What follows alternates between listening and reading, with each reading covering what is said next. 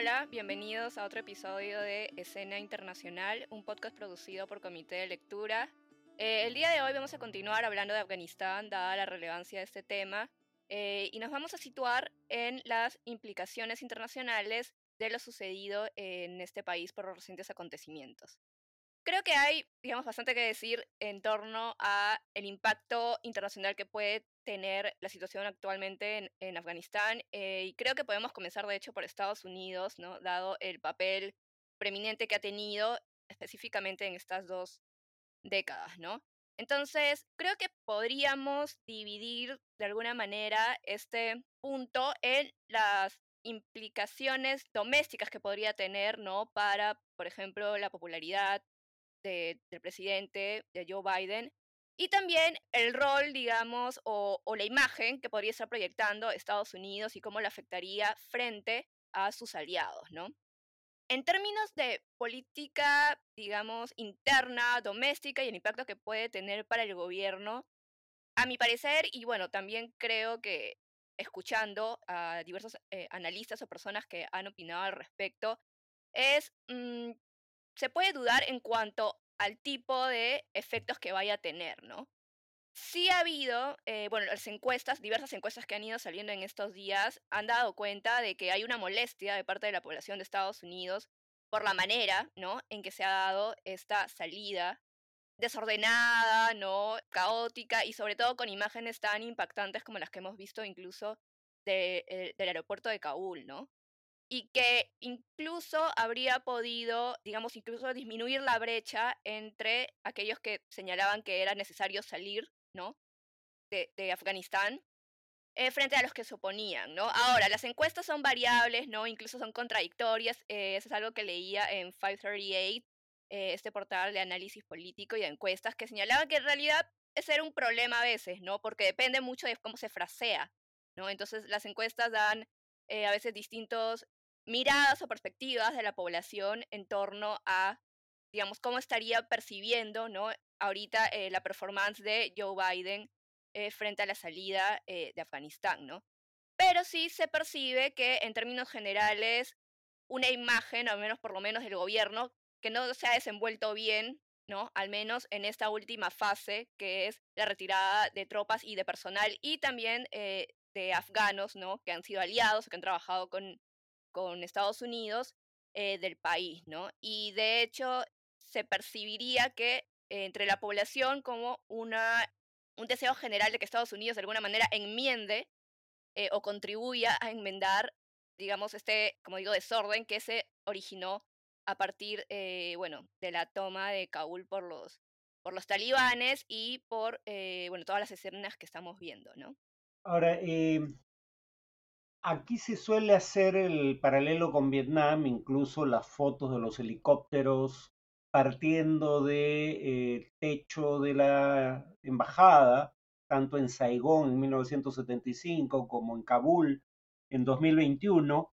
Entonces, siguiendo con ese paralelo, cuando uno ve encuestas, también hay similitudes ahí, aunque yo tendería a decir que hay más diferencias que similitudes. Tengamos en cuenta, por ejemplo, que Estados Unidos pierde 58 mil soldados en Vietnam perdió alrededor de 2.500 en Afganistán. Esta guerra nunca tuvo las dimensiones que adquirió la guerra de Vietnam.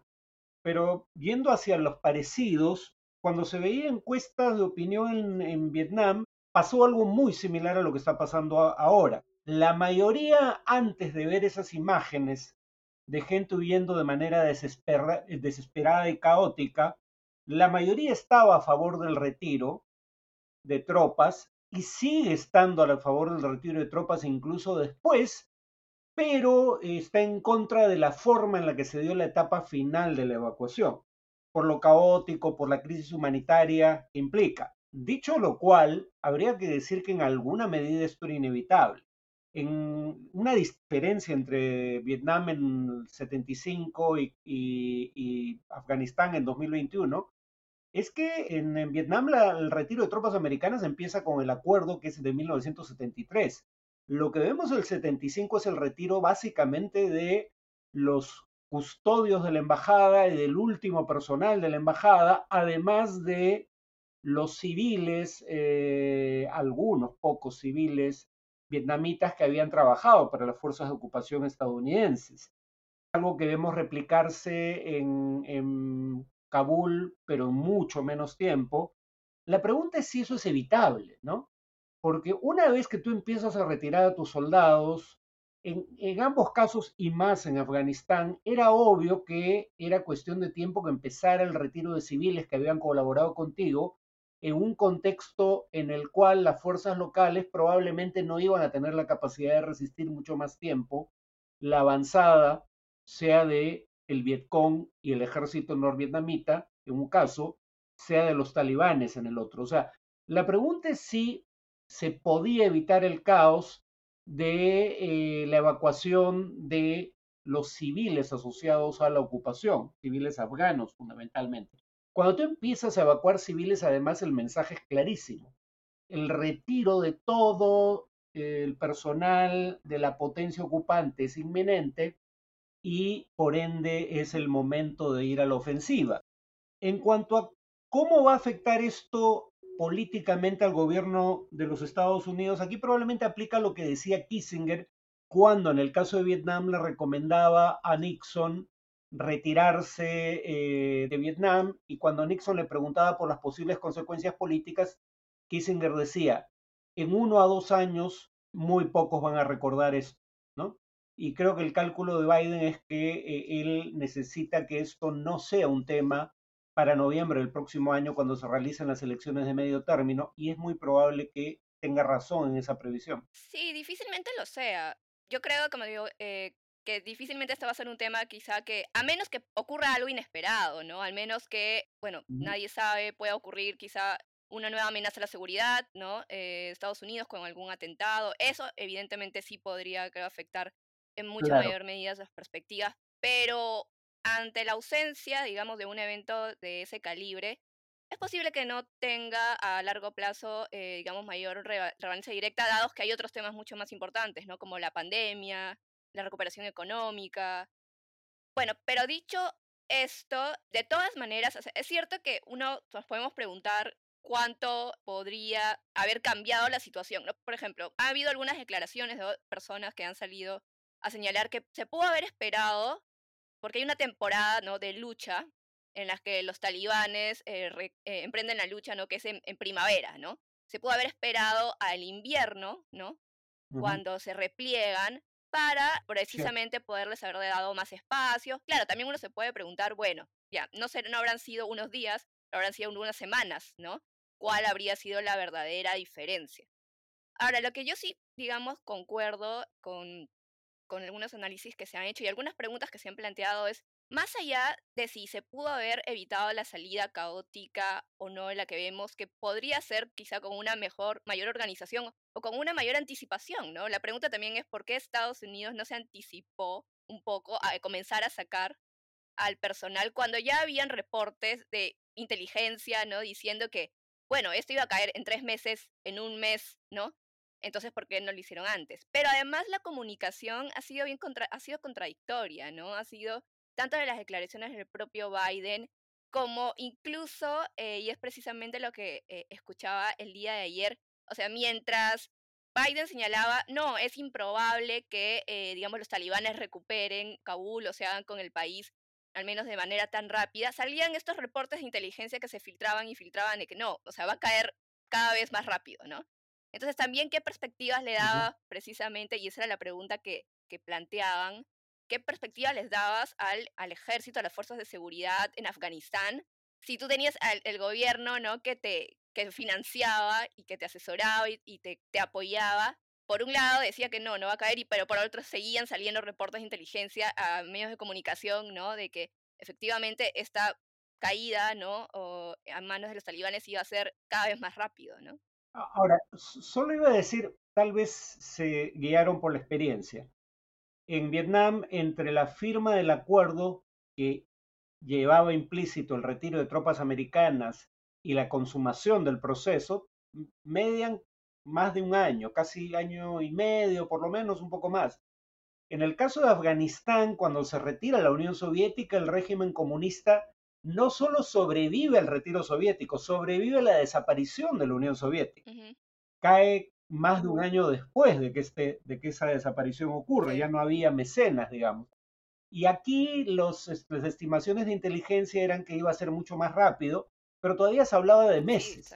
en cambio, lo que realmente ocurrió es que desde la caída de la primera capital provincial hasta la caída de Kabul, la, capital del país, pasaron 15 días. Entonces, eso sí creo que fue imprevisible, que, que, el proceso sea tan rápido. Ahora, sobre las, íbamos a hablar, como mencionaste al principio, de la dimensión internacional, yo solo diría, para cederte nuevamente la palabra, que eh, aquello en lo que el talibán probablemente sí cumpla sus promesas es aquello frente a lo cual no cumplirlas puede tener un costo muy elevado política y económicamente para ellos. Por ejemplo, ¿por qué eh, es creíble que el talibán ha roto su alianza con Al Qaeda? Nunca tuvo vínculos, eh, salvo de antagonismo con Daesh, el mal llamado Estado Islámico pero con Al Qaeda sí tuvo un vínculo. ¿Y por qué creo que lo ha roto?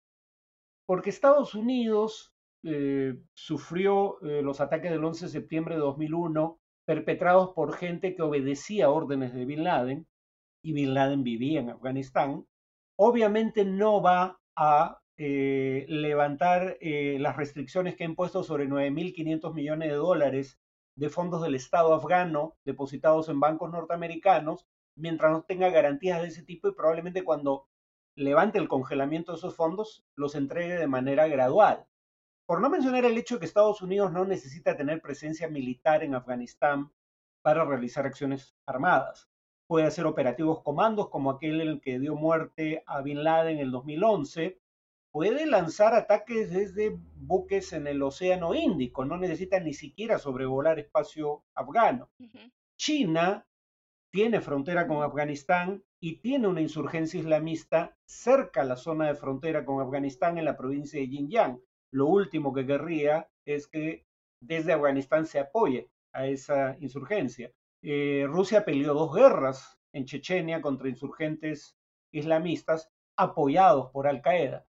O sea, tú solo necesitas suponer que el talibán no quiere antagonizar a todos esos a todas esas potencias simultáneamente, volviendo a las viejas prácticas. Nunca conquistó, ni siquiera en su mejor momento, el talibán el Valle del Panjir, en el noreste del país. Ahí todavía hay una milicia armada, rival de, los talibanes. Entonces, cuando ofrecen eh, pactos a esos grupos rivales, Probablemente lo que quieren es evitar una nueva guerra civil que les impida tener control del norte del país como ya ocurrió del 96 al 2001. Creo que en el tema de derechos civiles y derechos de la mujer en particular, ahí no se van a sentir tan presionados para hacer concesiones. Pero hay otras áreas en donde creo que van a hacer concesiones porque son conscientes de las implicaciones de eh, dar marcha atrás. Sí, y creo que aquí al respecto podríamos plantear una pregunta, porque de hecho lo estábamos discutiendo, que era esta idea, ¿no? Que me digo, hay varios, bueno, lo que han sobrado son artículos sobre el rol de Estados Unidos y el fracaso, ¿no? De la misión, pero sobre todo también lo que implica eh, en términos de credibilidad y de reputación, ¿no? Y esa era una pregunta que nos planteábamos justamente antes de empezar, porque claro, hay, eh, han salido artículos que efectivamente señalaban que este es un golpe a la reputación de Estados Unidos, incluso a la credibilidad que puede tener frente a sus aliados, ¿no? De que los van a defender. Pero hay otros artículos que han señalado que esto parece una posición demasiado eh, extrema e incluso que, que, no da cuenta también de que ha sucedido antes, ¿no? Ha sucedido antes que ha tenido Estados Unidos que dar marcha atrás y no es que esto, digamos, la, la haya afectado en términos de eh, poderío económico o militar necesariamente, ¿no? A lo mucho podría haber sido un golpe a la imagen temporal, ¿no? Pero que bueno, o sea, no afectaría en realidad mayormente sus capacidades, ¿no? De hecho, eh, Stephen Walt escribió en Foreign Policy eh, un artículo señalando precisamente que no cree que, digamos, el resultado trágico, ¿no? Que ha ocurrido en Afganistán tenga algún efecto eh, real en la credibilidad de Estados Unidos. En primer lugar, porque por lógica, por ejemplo, señala que salir de una, una guerra que, digamos, él llama como inútil, ¿no? Eh, digamos, más o menos emplea ese término, o sin mayor sentido, implique algo frente a los intereses vitales de Estados Unidos, ¿no? O sea, que salgas de esta guerra en particular que te ha consumido miles de millones de dólares en 20 años, más de 2.000 fallecidos entre tus tropas, etcétera, implique que frente a reales amenazas de seguridad, Estados Unidos no va a contestar, ¿no? Y bueno, precisamente también está este drenaje de recursos, ¿no? Efectivamente, o sea, la idea de que si la proyección de Estados Unidos está ahora en China y en la zona eh, de Asia, Pacífico, entonces ese drenaje de recursos que has, digamos, supuesto eh, era un obstáculo, ¿no? Para estas nuevas intenciones de Estados Unidos de situarse en determinada zona, porque ahí está, digamos, su principal rival estratégico en cualquier caso, ¿no? Nuevamente aquí se podría hacer un paralelo con Vietnam. ¿Cuál fue el argumento de Dwight Eisenhower para escalar la presencia norteamericana en Vietnam? La teoría del dominó. Si cae como en una hilera de fichas de dominó, si golpeas la primera, sabes que vas a desatar una reacción en cadena que va a llevar a la caída de todas las fichas puestas en fila. Claro, ahí hay razones físicas para entender por qué ocurre esa secuencia pero en realidad cuando se habla de la teoría del dominó para argumentar eh, la, eh, digamos, la participación norteamericana en Vietnam, era una metáfora en donde no había una causa física ni era evidente una causa política por la cual la caída de Vietnam debiera desatar una secuencia. Pero Dwight Eisenhower empezaba en Vietnam y empezaba a hilar países que podrían ir cayendo y se iba hasta Australia, en Oceanía, ¿no? En la práctica, los únicos países que cayeron en manos del comunismo, además de la parte sur de Vietnam, fueron los otros países donde Estados Unidos había intervenido y como consecuencia de esa intervención había una insurgencia marxista, Laos y Camboya, pero ningún otro país cayó.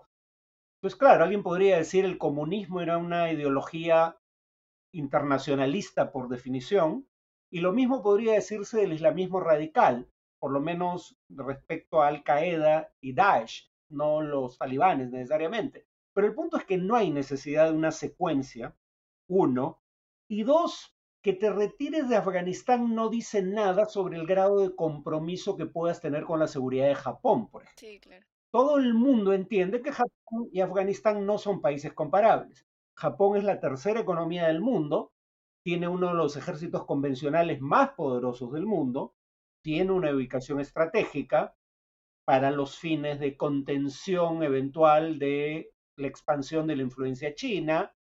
Eh, entonces, que no vayas más allá de lo que fue Estados Unidos en el caso de Afganistán, no te dice nada sobre qué tan lejos estaría dispuesto a ir para defender un aliado más importante. Y dicho sea de paso, 20 años de, ocupación no son precisamente muestra de falta de compromiso.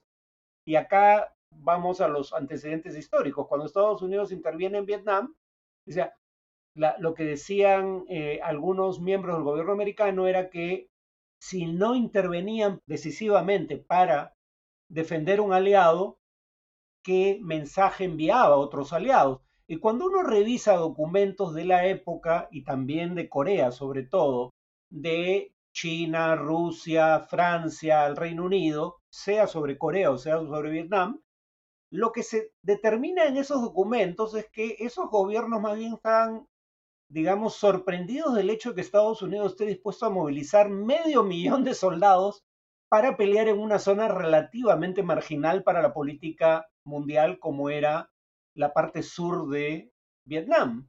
Y además veamos lo que pasó 15 años después de ese presunto desastre de credibilidad en Vietnam, la OTAN se fortalecía mientras la Unión Soviética desaparecía.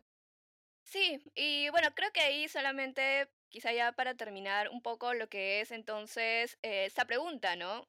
¿Fracasó no Estados Unidos en sus objetivos, ¿no? En Afganistán. Y ahí creo que mucho depende también del ángulo, de la perspectiva incluso que, que se tome, ¿no? Porque si la, el objetivo primario, ¿no? Que llevó a Estados Unidos a a intervenir, ¿no? Bueno, a directamente a invadir, digamos, Afganistán en el 2001. Y está, digamos, en los discursos de Bush, ¿no? Del 2001, de, por ejemplo, de septiembre, eh, a pocos días del, del atentado, ¿no? Del 11 de septiembre. Está en octubre, cuando estaba anunciando que iban a comenzar a ya directamente atacar objetivos en Afganistán. Era eliminar la amenaza terrorista que suponía eh, en ese sentido Afganistán, pero no solo Afganistán, porque decían otros territorios, ¿no? O sea, la idea era eliminar la amenaza terrorista que suponía un riesgo a la seguridad nacional de Estados Unidos. Terrorismo de alcance global, ¿no? Sí, claro, terrorismo, terrorismo de alcance, global. Al Qaeda, en otras palabras, no el talibán. No solamente, claro, no solamente era Afganistán, lo decía en general que el peligro no se circunscribía, digamos, Afganistán, pero que comenzaban, digamos, dado que, eh, bueno, Osama Bin Laden se encontraba en Afganistán, ¿no? Y en general operaban preeminentemente desde Afganistán. Pero entonces el punto y los discursos de ese, evidentemente, 20 años después, esa idea primaria se fue ampliando, ¿no? E incluso, podría decirse, distorsionando. Entonces, claro, ahí, ahí sí se podría decir que, bueno, entonces los objetivos secundarios, ¿no? Que se fueron planteando en el camino, que supuestamente iba a fortalecer también Estados Unidos, pues eso sí es más cuestionable de si cumplieron o no cumplieron, además del drenaje de recursos que ha significado a lo largo de los 20 años, ¿no? Y que, bueno, mal que bien vuelven, a, digamos, 20 años después los talibanes vuelven a, al poder, ¿no? Hasta donde nosotros podemos ver. Entonces ahí sí es como difícil a veces hacer algo tan categórico, ¿no? Entre si fracasó o no fracasó. Ahora sí, para concluir, pues ya estamos sobre la hora. Eh, Trump y Biden por lo menos tuvieron eso en claro. Biden dice, esta decisión será juzgada en última instancia por si vuelve a surgir o no una amenaza terrorista contra los Estados Unidos desde esa región del mundo. Probablemente no surja. Y dado que esa fue la razón por la que intervinieron, ese objetivo cuando menos sí lo alcanzaron. Pero bueno, eh, lo dejamos ahí.